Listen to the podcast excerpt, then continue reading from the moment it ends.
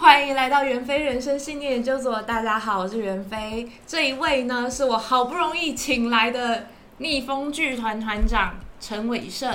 主持人好，各位听众朋友，大家好，我是逆风剧团的团长伟胜。哦，袁飞还特别来堵我，对不对？对，为了这一次的节目，对，就是什么啊，这什么餐会啊，我不是很想去啊，什么伟盛会去，好，我去。特别都被堵到了。对对对，第一句话是啊，听说你逆风剧团很他妈屌，是不是啊？混逆风这么屌你啊，真真屌，拜托拜托来。有反差的，哎、欸，好啦，一定要来的、啊，对啊。在上一集的时候，探讨我们面对施舍应该有什么样姿态的时候，其实我有提到就是蜘蛛人里面那谜语人。嗯，那我在上一集其实没有提到过一句话，他那时候其实讲那句话让我觉得非常的有共鸣感。你有去看吗？蜘蛛人有我看，我蜘蛛人我每一集都有看，我现在不管旧版的还是、啊、蝙蝠侠，蝙蝠侠吗？集都给人家讲。有没有？我新的还没有看。新的还没有看，对，新的还没有看。那黑暗骑士系列有看，好，你可以报我，因为我好像还没来，没有时间看。好，那个反派谜语人那时候讲一句话，我真的非常的有共鸣感。他说：“你知道吗？住在高级的别墅里面，失去父母的孩子，那不叫孤儿。嗯，真正的孤儿是好几个小孩，十几个小孩挤在狭窄的房间里面，然后被。”老鼠咬着手指尖叫着醒来，然后每年的冬天都会有一个婴儿冻死，因为实在是太冷了。这才叫孤儿。你怎么可能会理解我们的感受？嗯，那时候我真的哦，靠，我真的对这句话非常的有共鸣，因为我也是穷人家的孩子出生的，我也体会过那种感觉。对。所以，我我觉得你应该是也能够体会的。我觉得那种孤，那种心中的孤单跟身体的孤单，如果同时并存的时候，那是很无助。就是你在这个社会角落底层里面，你会觉得好像你很想要被看见，但是你好像你要说的话没有办法被听见，或者是说，慢慢的在这种嗯很复杂的环境，不想理解，对，很不想理解你，然后你会觉得就是你没有办法翻身的感觉，是很是很难的。因为我觉得我自己啊，我尤其我自己能感同身受，是我觉得我十二年来的时间里面，我都在这个社会最角落、最底层的那个地方，我看见很多很多的故事。对，那其中的五年自己身历其境嘛，因为我觉得那五年的期间，就是每一个人他在青春期都有一个所谓的叛逆期。没错。那我可能走的比别人在更久，在更深一点的时间，因为在那个过程当中，你会看到有的人因为家庭关系，因为学校的环境，他可能一出生他就没有家庭一个正常的家庭机能可以去保护他。那有的人可能一来到学校里面，各种的状况。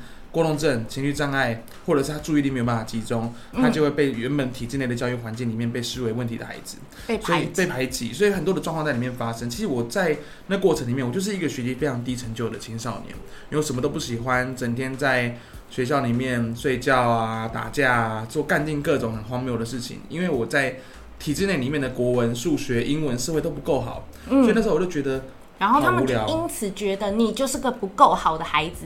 对，甚至大家都会觉得嘛，觉得你上课会捣乱秩序，那其实那也不是，我觉得当然自己有问题，但是就是在那个叛逆的过程里面，你会看见也有很多身边的朋友，他们慢慢的越走越偏。对，对啊，那在那个时间点里面，我觉得我身历其境五年时间，那为什么我选择在后面的？这七年，因为其实逆风剧剧团从二零一五年创立到现在是第七年的时间。嗯、那我们所创立剧团的时候是十八岁的时候，嗯，就在我们在一般人觉得啊，十八岁就要创业，大家都会觉得你好高骛远啊，觉得你们没有想清楚。哦、那我觉得创业给我们，我们最大的本钱不是在于我们创业有多少资金，而是来自于我们内心那个反骨叛逆的精神。啊，人家跟你讲说，啊，你做这件事情不会成功啊，或者让大家来指责你、批判你的时候，你就觉得你不会想去去理会，因为你心中认定你想做这件事情。那逆风剧团它是全台湾第一个由中辍高关怀青少年所组成的剧团。那其实我们在这段期间里面，这七年来，我们陪伴了很多特殊境遇的孩子，包含说家庭失能的、教育体制被放弃的，又或者在司法处境里面不自由的孩子。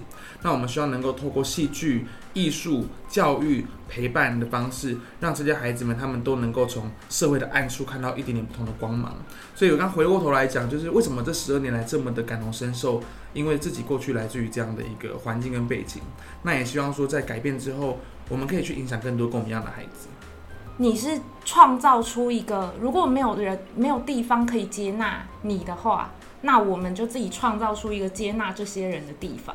对，而且我记得还有那种年纪比较大说，如果以前有像你们这样的地方，我根本今天不会混成这样。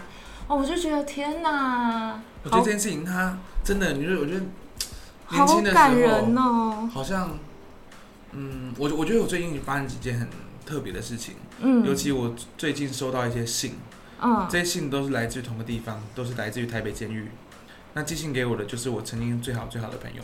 嗯嗯，我我看你的脸书有讲，对，我就觉得这件事情心中有很多的感慨，因为我们曾经以前在街头一起鬼混嘛，那一起走偏，那享受过那样的自由，嗯，可到后来我提早觉醒，我提早找到自己要的是什么的时候，我发现身边的朋友好像没有办法从那个环境走出来，因为我觉得我是一个遇到机会、遇到可以翻身、遇到可以改变的，我就抓住机会不会放弃的人，但是当我那一年我找到方向，我想要脱离这个环境的时候，我会问我的朋友说：“你们要不要跟我一起做？”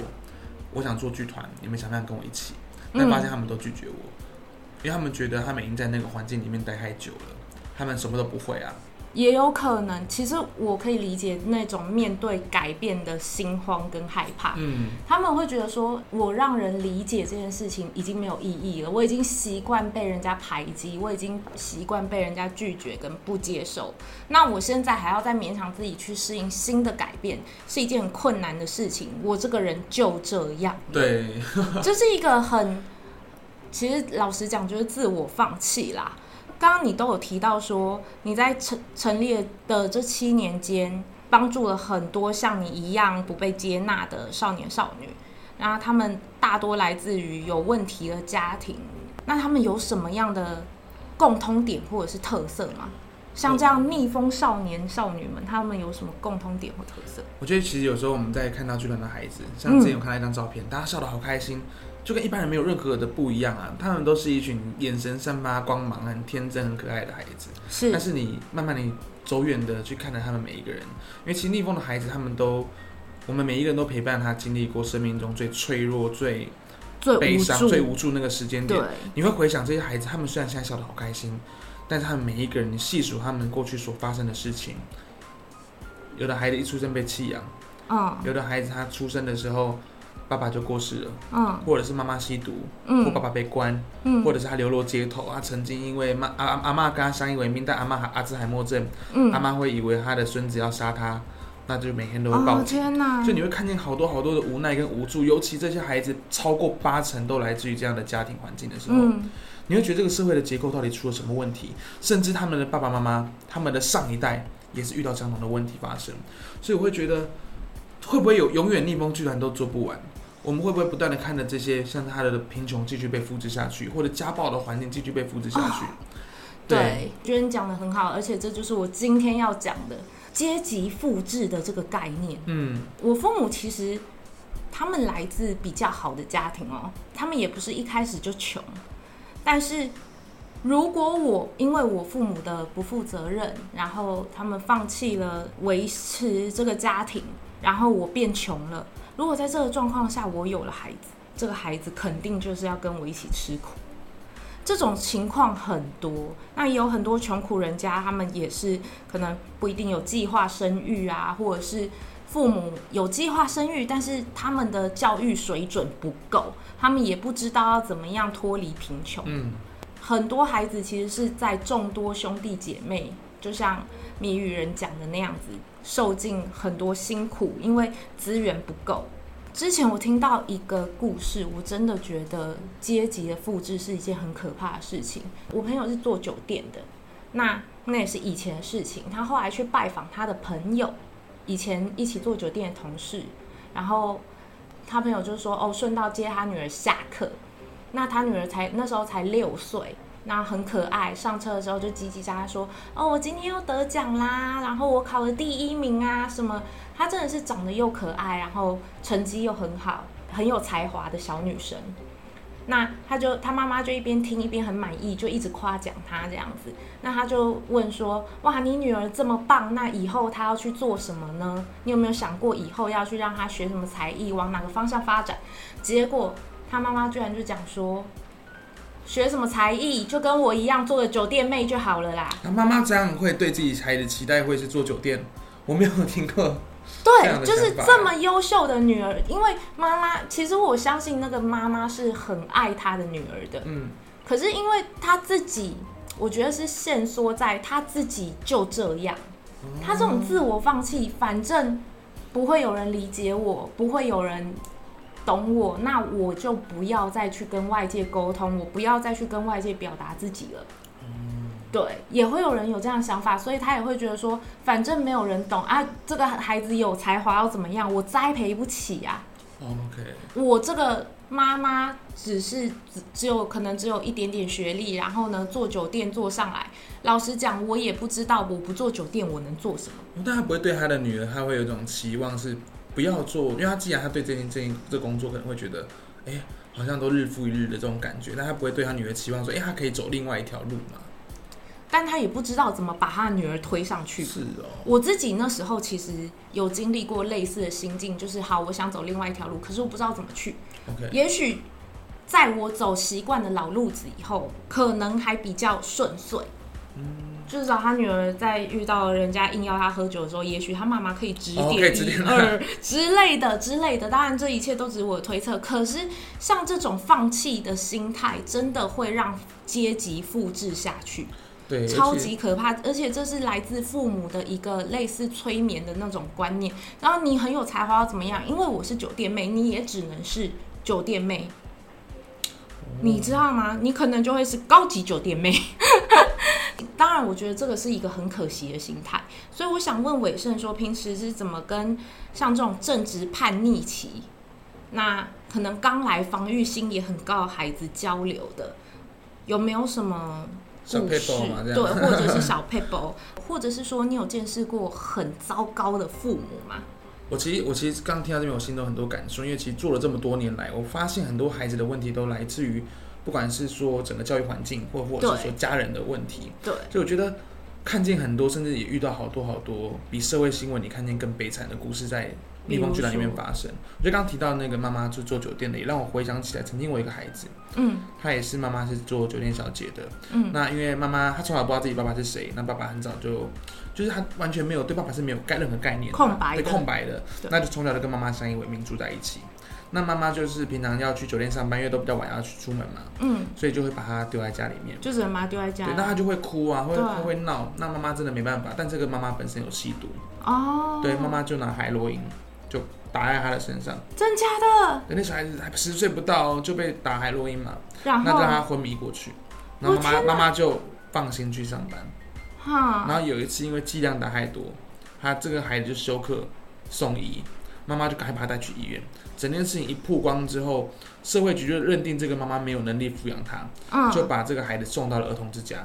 嗯，那这孩子在儿童之家里面就就觉得说，我都没有家人呢、啊，那我他很无助嘛，他把里面的人当做自己的家人。所以他有一次因为意气相挺，他把别人头打破了，所以他就因为这个伤害罪被送进了安置机构。他就被、嗯、他从原本是在儿童之家里面，是因为家庭的关系，是社会局来的孩子，但他因为犯了这件事情，他被送进了安置机构，因为司法的关系。那他来来回回进出好几次少年关护所，后来在安置机构里面待了整整五年，没有自由的生活。那等到他终于十八岁那一年，他结案了。嗯，十八岁通常都是在这个机构里面，他可以结案出去的一个时间点。那一结案之后，他回到了他的原生家庭。过程当中，这个孩子他也想了很多，他也决定想改变。他就面对他的妈妈，跟妈妈说：“妈妈，我想要好好跟你生活在一起，我想要好好读书，好好赚钱，我想跟你好好生活。”嗯，但他跪在地板上，因为他眼前的那个妈妈还在吸毒，他自己的心态改变了。但他回到他的原生家庭，他的妈妈依然没有因为这几年来看着他失去自由而妈妈有所改变。这个妈妈没有去在这几年没有去见这个孩子吗？有有去见，但就是妈妈有去见他，但是妈妈自己的坏习惯改不掉。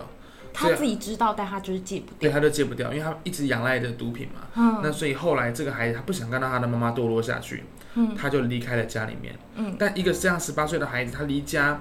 很少有我们像我们以前这种孩子，我们是很少有所谓好的朋友嘛。嗯。那你又不想去找社工，因为他觉得他好不容易自由了，他干嘛要干嘛要再回去？哦。所以他投靠了朋友，朋友的哥哥就引荐他一个工作。嗯。朋友的哥哥就做诈骗集团的，这孩子最后当了车手，后来被警察逮捕，被送进了大家所熟知的少少年福利院，就是感化院里面，又被关了两年时间。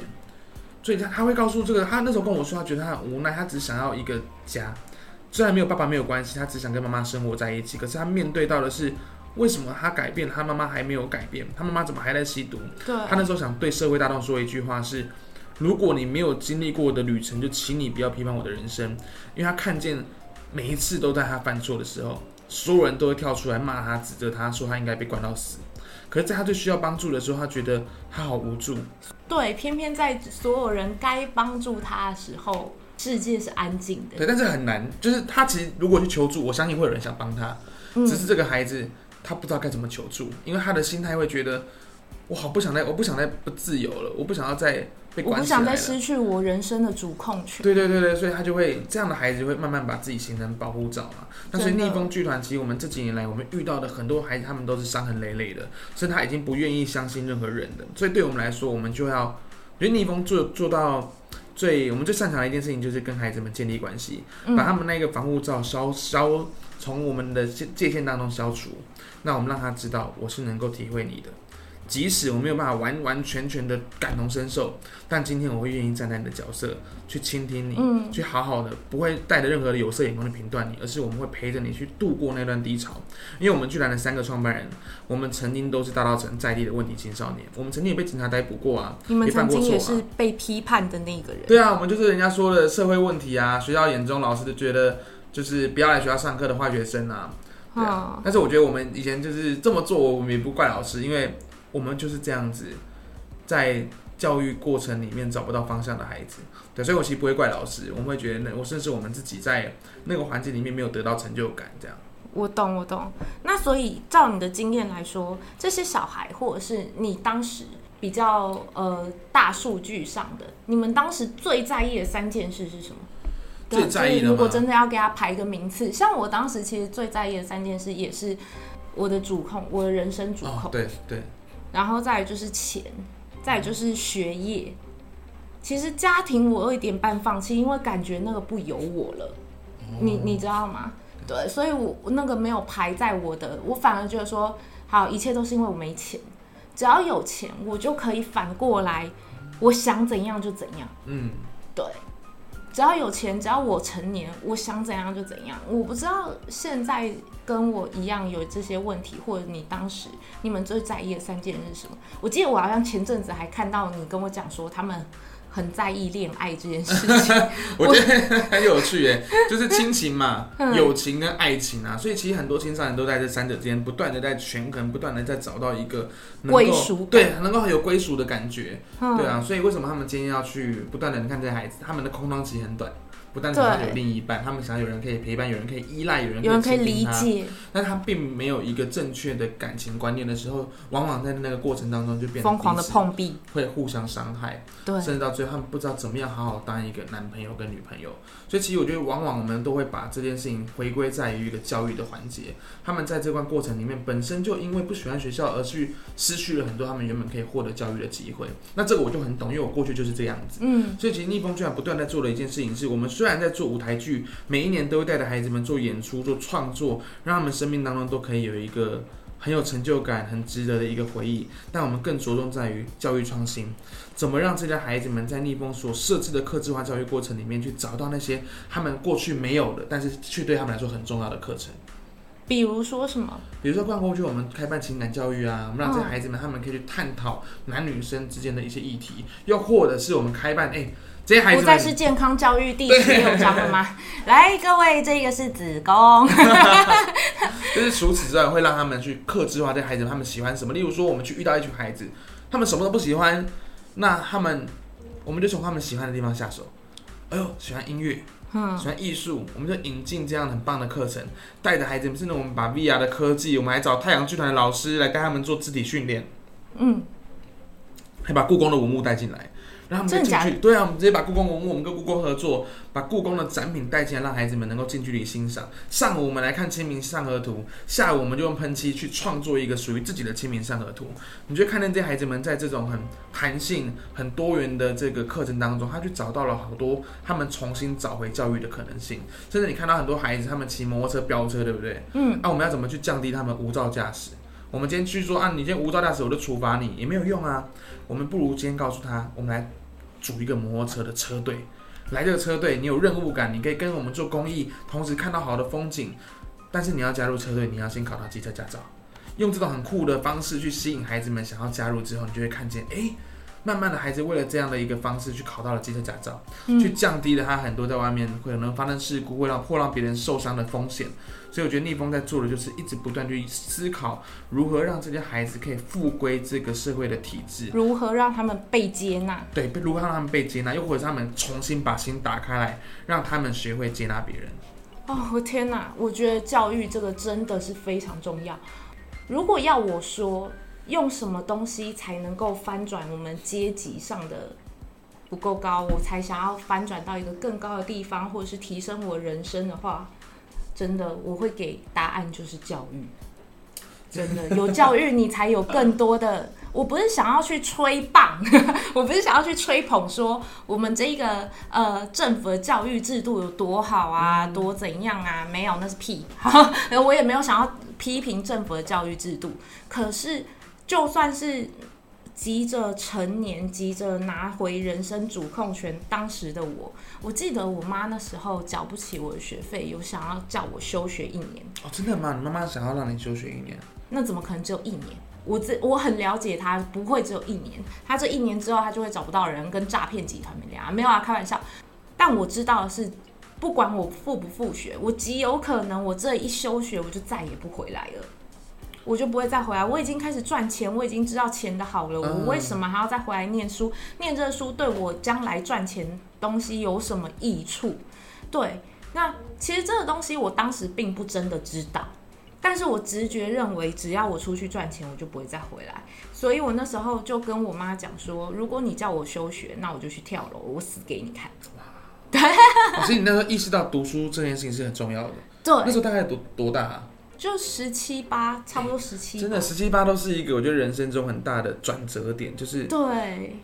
真的，其实应该是说，我那时候会有很强烈的不安全感，因为你已经知道你的父母靠不住了，嗯、你已经知道你你在十七八岁的时候，深刻了解到你是低人一等的。对，那那时候叫我放弃学业，我会很害怕。如果说我完成了学业，只是跟别人勉强站在同一条起跑线，那么如果我在这时候放弃了，是不是我出社会之后，我就又会低人一等？那时候我其实非常恐惧这件事情，对，所以 我想知道的是伟盛有跟孩子讨论过未来规划吗？就是，呃，如果你想当车手，那我就让你加入，对，不是那个车手，我们这个车手是什么？我们是送那个那个物资到阳明山独居老人家的车手，哎，哎，公益的车手啊，好了不起哦，就是翻转这件事情，让孩子知道说，哎，原来。虽然我过去都上不好的新闻，都被打马赛克，但今天我居然能够做一个好的事情，甚至我，在报纸上是有看到自己的，就是那个那感觉。我终于也被表表扬一回。对，而且他是可以露脸的，因为他在做一件好的事情啊。嗯、对啊，所以我觉得我们很长时候会跟孩子们做一件事情是，当我们今天要去探讨未来，是。我们一定要跟他去了解自己的过去，哦、我们要去面对他。即使今天过去伤痕累累，但我们会用一个孩子们愿意可以接受的方式去面对他过去的各种困难，因为我们一定要为什么逆风之所以叫逆风剧团的这个逆风，它很大的原因来自于我们要陪着孩子们去度过过去的那一种各种的困境跟伤痛。对，我们今天要陪着他去在天，我们大家都想要在天空中自由的翱翔，嗯，但今天我们要从这个逆风生命中的这些逆风度过之后，我们才能够好好的起飞啊。所以，逆风剧团它必须要很多人力量一起集结，陪着孩子们一起去承受那个逆风的阻力。嗯、但当你今天能够勇敢的去面对那阻力之后，你就会慢慢看见，哎、欸，你就会慢慢升空了。对，你就升空了，就像飞机跟风筝一样啊，它一定要度过逆风，它才能够勇敢飞翔嘛。嗯、所以，我觉得我们陪着孩子们去。所以，真的有人就是成功升空吗？他完成了他的梦想。有哎、欸，其实我觉得如果没有升空，我们可能也不会在这里啊。也是啦，就是比如说谁呢？比如说有嗯。呃，比如说，最后真的有人就是成为了很厉害的，我不要再说车手了，忍不住，词汇词汇不是很多，对，或者是他去完成他的梦想，这样子。我觉得每一年都有好多孩子，就是他们来到剧团，他们生命中都会有很大的改变。不然第一年，二零一六年那一年，我们带着一群孩子们站上舞台，去演出他们的生命故事。有的孩子从原本中辍拒学，他后来考上了公立高中戏剧班，然后现在念了大学，他正往他的他正往他那个目标跟梦想一步一步的完成。那有的孩子，他虽然告诉我说他就是不想读书，所以他其实在后面他没有继续升学，但他后来发现他喜欢的兴趣是音乐。他现在成为地下乐团的饶舌歌手。啊，对，那有的孩子他告诉我说，他来到剧团之后，他发现他想要做的事情是让自己好好生存下去。虽然他没有一个好的家庭，家里面不会给他钱跟依靠，但他从那一刻开始认真的找到稳定的工作，为了自己好好努力。现在赚的薪水还比我多，所以我觉得逆风的孩子不一定每个人都一定是功成名就，但是从来到剧团之后，他发现他可以让自己变得更好。他看见了一个未来，是他对未来是有想象的。例如，有个孩子告诉我说，他未来想要一个完整的家庭。他从小到大没有经历过有什么叫做爸爸，什么叫做妈妈，但他很渴望找到一个伴侣，生一个孩子，生一个女儿，这是他的梦想。那他今天去成就这个梦想的时候，他就告诉我，他要做的第一件事情是，他要先学会让自己好好的生活。嗯，他让自己好好的学会怎么照顾自己，才能够去照顾别人嘛。那有的孩子也很可爱，他告诉我说，团长，我以前一生中经历好多的社工哦。那我觉得我很感谢他们。那他说，如果我可以把我过去的这些经验呢、啊，再结合专业的话，我觉得我会成为全台湾最屌的社工。所以这孩子他后来就去念的高中，他要考完高中三年，去读完三年之后去考社工、社服相关的系所。嗯，哎，这孩子他有一定立下这个目标之后，他慢慢开始变得很顺遂了。哎，有哎，真的感觉得出来，有体会到这种改变。团长，我都结婚了，你还在撸？我还在撸，对对，还在 之类的，就是、就是、这个感觉很，就是从一开始到可能一开始防御心很强，或者是他就是他就是已经自己也说不定也放弃了，让别人去了解他，到他愿意坦诚的告诉你他有什么梦想，并且坦诚的去面对他可能之前缺乏什么，并且他想要往什么样的方向去走。我觉得很不容易耶，这其实是一个很不容易的改变。但好啦，虽然我们不是很，我们不是很挺台湾的教育内容，但是不得不承认，就是教育其实依然是你在阶级翻转之中，也许它不是不是那个万灵丹，但是它，我觉得教育依然是你在阶级翻转中，你在步步高升，你在高飞。的那个状态中，你在展翅振翅的过程中，你一定要踩到的一块垫脚石。因为我们是很常跟大家分享，我们认为教育它一直都是解决社会问题最大的根本。是。那当然，它必须要伴随着很多的努力，因为教育它是虽然解决的问题的根本，但是后面它所会延伸出的各种问题，它必须要更更多的配方去解决。例如说陪伴，它就会是一个很重要的解药，它让这些孩子们他们能够好好的学会信任。好好的学会相信别人，甚至能够去体会感同身受别人的这种心情。那我们也认为公益，它是实践主力成为社会助力的关键。当今这孩子意识到，我不只是为了让自己变得更好之后，我能够透过一点点的努力，让别人能够开心的笑。诶，他帮助别人，他自己得到成就感。这些孩子慢慢就会变得更好，而我身旁的人也要更好，变得更好。对啊，那这成就感就很高啊。真的，真的，哪像我，我当时，我当时其实想的也很单纯哦。我如果去做，我其实一切问题都是因为我没钱。如果我有钱了，我做什么都可以。嗯。然后那时候我也想的很天真，我就别人可能在工作的时候，我就做八大行业。然后呢，赚了钱，诶，可能该退休的时候钱也有了。那我干嘛还那么认真的去学习什么职能啊，怎样的？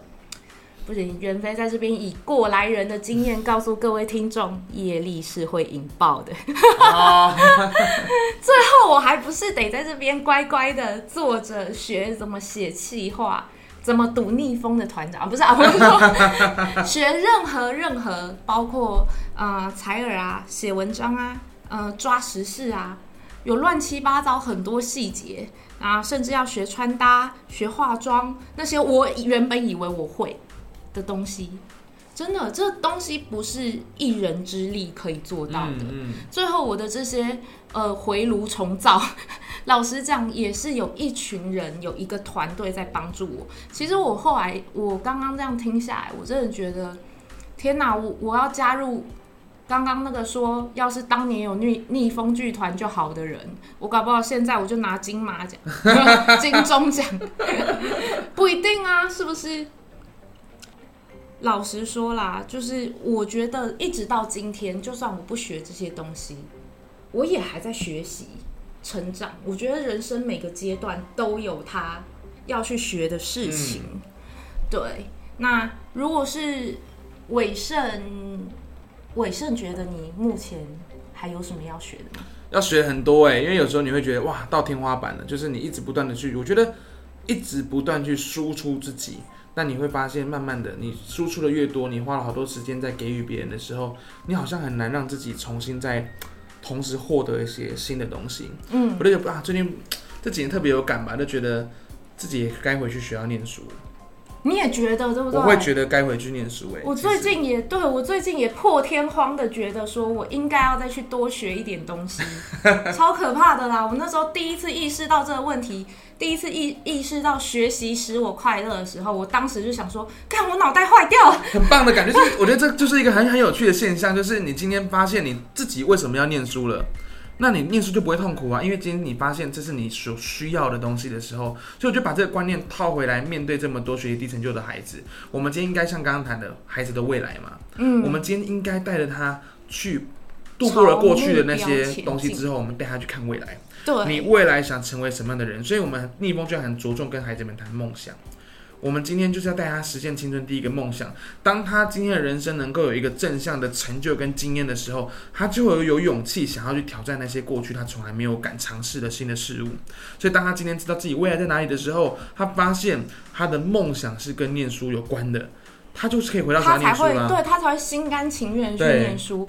哎，这真的很棒哎！我没有想到最后到最后的最后，到这一刻我才知道说，原来我们结论是不一样。可是你的听起来更有道理。也许对我来说，学习只是一个过程，对。但其实最终给我了这个目标，给我翻转阶级的这个目标，其实还是一个梦想。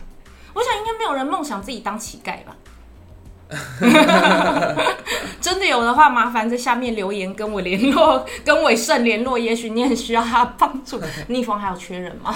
缺缺缺，我们有缺赞助的人。啊，再麻烦对不对？赞助我，顺便赞助一下伟盛。如果是你可以赞助我，然后我把你赞助的钱拿去赞助伟盛，然后顺便再去请了他，下次再来上。我真的已经准备好那个收据，我那时候不是跟你讲吗？我那我都已经准备好，就是捐捐款给逆风剧团的收据。然后就是准备，你要是不来，我就请了你到来为止。对，我们要为捐款者负责嘛，对不对？对对对，对。那我们捐款者，我们一定要来上节目。我们觉得这也是维持一个我们那个 CRM 客户关系的一个方式啊。真的，真的，真的，现在去全家，其实去全家就可以捐了哦。一次好像以一百块为单位吧。对，我们就是对逆风剧团，就是长期我们希望可以找到更多可以愿意支持我们的伙伴，因为其实我们一百块。不嫌少，一千块不嫌多，因为我觉得我们真正在落实是能够成为这些孩子们一个好的环境，因为我们已经不再说是家了，因为我们需要说这环境它其实其中包括于家、学校。跟同才，当他过去他不在一个健全的家庭长大，逆风居然成为他的家，来到这个地方还有一个归属感，有避风港，我们可以陪着他去度过各种的难。那同时来到这个地方，他可以学习很多他所想有兴趣想去学习的东西。我们是一个学校，同时这边的孩子，或许我们的生命都不完美，但今天我们所有人聚在一起，这个力量很强大，因为我们可以一起去面对的更多的挑战。那今天我们面对完之后，我们都要一起好好的长大。哦天哪，今天真的是太感人了！谢谢韦盛来，我觉得我今天值了。耶！哎，那梁元，我跟你最后要分享，一定要来看我们的音乐剧的演出。没错，没错，这很重要。你如果觉得就是匿名捐款太不痛快了，你可以实名制的去看。伟盛逆带着逆风剧团孩子们的表演，对，我觉得很多人都会说要怎么参与逆风剧团，因为其实哇，好多人要来当志工都蛮困难，因为其实陪伴那些孩子，他必须要很多的专业，要很多的一些耐心啊，或者各种的一些需要好好训练的地方。干话技巧，干话技巧，还要深夜，你要半夜不能睡觉这样。但是很多人会说怎么参与？那我觉得很棒的地方是。下个下下个礼拜，终于有机会让大家参与逆风剧团了。几月几号？四月八号到四月十号，在台湾戏曲中心的小表演厅，我们有逆风剧团，它是全台湾第一部以非龄青少年为主体的音乐剧演出，有八首的主题音乐会带着孩子们一起创作，那也是逆风孩子们第一次站上舞台，实现青春第一个梦想的机会。欢迎各位听众朋友们有机会可以上逆风剧团的粉丝专业，或者到 OpenTix 平台去购买逆风剧团的演出的门票，希望大家能够一起走入剧团，走入。这样的剧场空间，一起看见逆风孩子们站上舞台，让他们的眼神慢慢都能够有看见光的机会。啊、今天真的是讲得太好了，有你在我都不知道我还要主持三小，没有开玩笑。今天真的很谢谢伟盛可以来支援我这一集，对，也很谢谢听众能够收听。那如果真的有兴趣的话，千千万不要错过这么难得的公演，好不好？那。袁飞人生信念研究所我们下次见喽拜拜耶。